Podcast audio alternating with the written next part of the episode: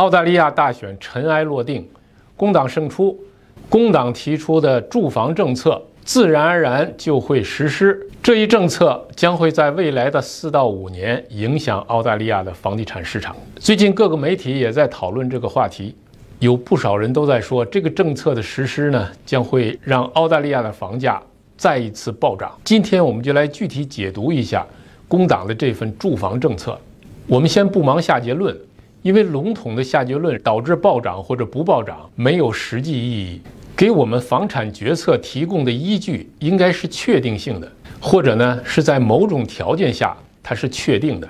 那么一旦这个条件具备了以后，那么这个结论呢也就变成了确定性的。下面我们就来看看工党的这份政策哪一部分是具有确定性的，哪一部分仍然具有变数，它对房价的影响程度到底有多大？而且什么样的房子，哪里的房子受影响最大？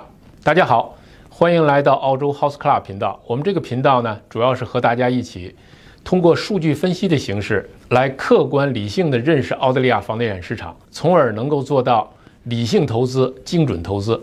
首先，这个政策呢，对于房地产来说，意味着增加需求。大家知道，房价是由供应和需求这两方面的平衡来决定的。那么，增加了需求。或者减少了供给，就会造成房价上涨。反之，如果限制了需求，增加了供给，房价呢就会下跌。大家还记得上一次大选，澳洲的住房可负担性也是一个焦点问题。大选以后呢，大家普遍认为工党的败选主要就是因为他提出了取消复扣税的政策。有一部分高收入的群体，他们买房的目的呢是抵消一部分所得税，取消复扣税呢，就相当于限制了这部分人的买房需求。虽然这部分高收入人群所占的比例非常小，但是限制了需求，就会造成了房价下跌或者抑制它的上涨。这是除了高收入群体之外的其他的拥有住房的人不愿意看到的。这其中呢，包括了房地产投资者，也包括了自住房的拥有者。上次大选的结果让工党看到了这些人的力量，让他们看到了限制房价上涨的政策是行不通的。因此，这一次的政策和上次相比，可以说是一百八十度的大转弯。和自由党的政策一样，都是增加需求。但是这两个党采取的具体的方式都非常具有各自的特色。自由党呢，崇尚依靠自己的力量。所以他的政策呢，是允许一部分人提前支取养老金的一部分，用这部分款作为首付去买房。其实用的还是自己的钱，当然首付都会降到百分之五，甚至于百分之二。工党的政策呢也很有特色，就是直接拿钱和你一块儿去买。所以从这儿呢，我们可以得出第一个确定性的结论，也就是这个新政策会对房价造成向上的压力。那么这个具体的政策都有什么内容呢？我们来看电脑屏幕。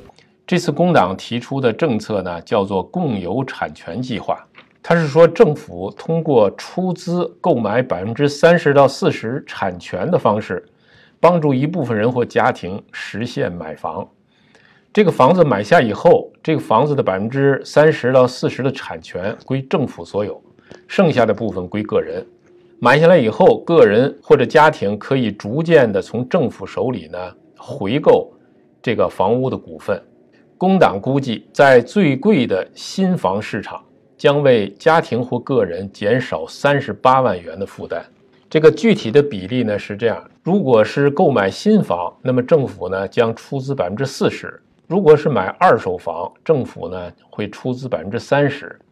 然后剩下的部分呢，由这个购房者呢通过贷款来购买，首付的比例呢可以最低到百分之二，而且呢不需要付按揭保险。购买完成以后，购房者可以从政府手中买下更多的股份，也可以继续维持这种共有产权的结构。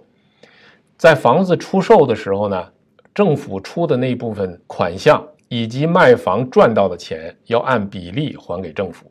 工党在说明这一份政策的时候呢，也说这个政策呢可以为政府创造利润。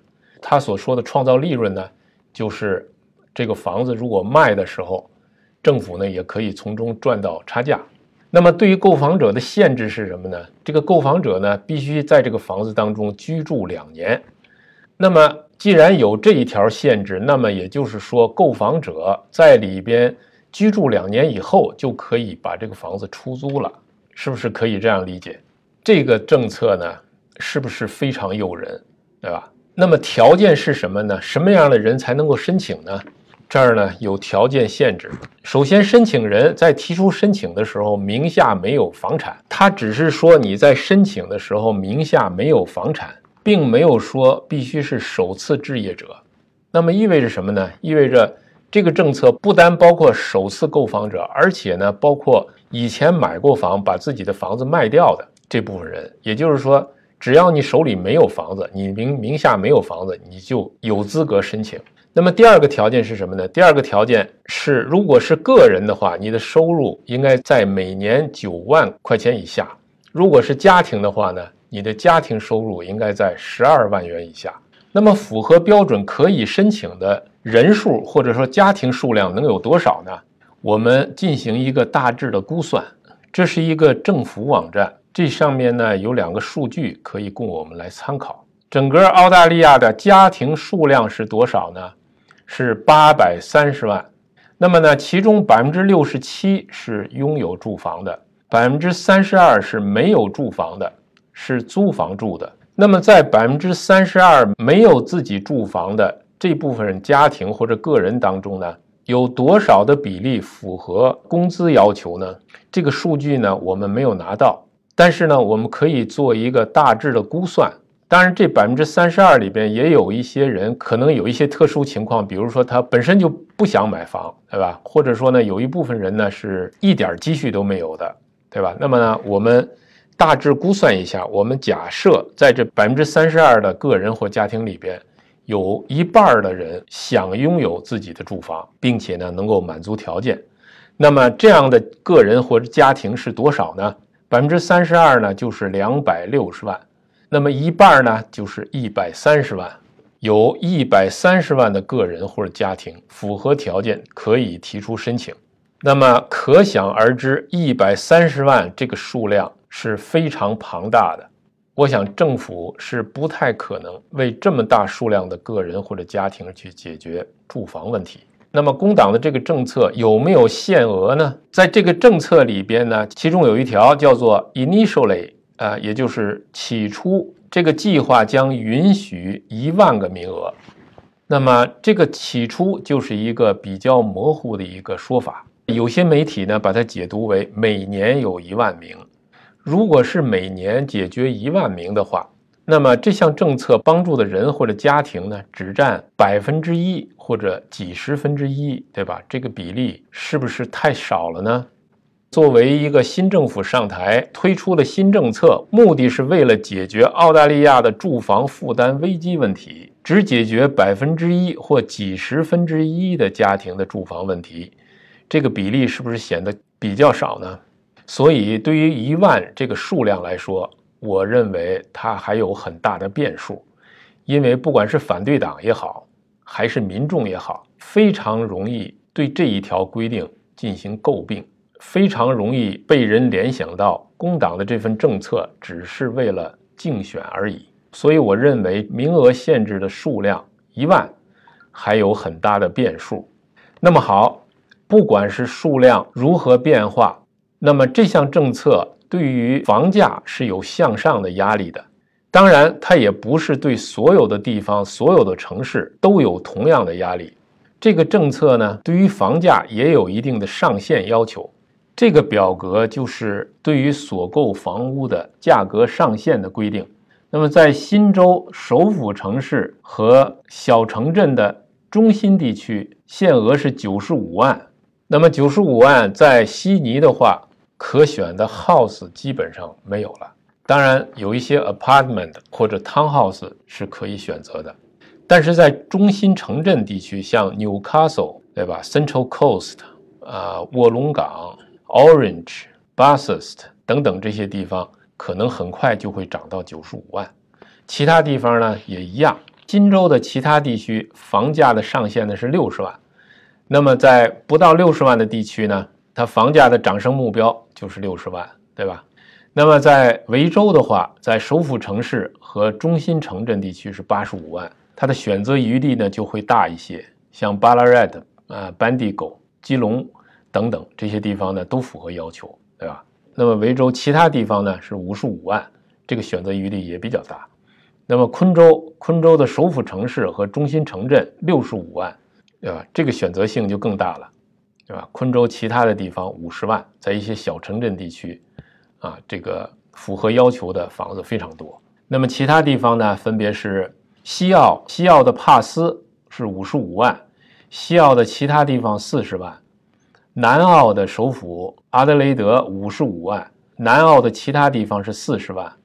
塔斯马尼亚的首府霍巴特是五十五万，塔斯马尼亚的其他地方四十万。堪培拉是六十万，那么北领地呢是五十五万。大家可以看到呢，选择余地呢，除了悉尼和墨尔本的中心城区以外，这个选择面呢还是很大的。所以呢，这项政策对悉尼、墨尔本的中心城区基本上影响会相对小一些，在其他的地方呢，就会有大量的房屋都符合要求，尤其是小城镇地区。对于这项政策的实施，我想政府呢还会出台一些具体的细则，或者呢对数量呢进行调整。但是从我个人角度来说呢，我并不希望这个政策的覆盖面太大，因为覆盖面如果太大的话呢，一定会对房价呢产生很大的影响。我更希望房价呢是稳中有升，而不是快速增长。这样呢，我们一方面呢是有时间逐步的去扩大我们的房产持有量，第二呢，我们对房价的预期呢可以比较稳定，甚至于我们的下一代也有机会买到住房。如果房价上涨过快的话，那么就会破坏整个市场对未来房价的预期，对我们大家呢都没有好处。当然，目前呢还有很多地方呢还在上涨，每个地方呢按照自身和市场的运行规律去运行，有涨有跌才是正常的。我们呢就不希望有太大的外力去进行介入、去干预。所以，我希望呢，新政府在实施这项政策的时候呢，也会小心翼翼。一方面呢，尽量多的去帮助一些低收入的人群去实现买房的梦想；另外一方面呢，也不要对这个市场产生太大的冲击。好，感谢大家收看，再见。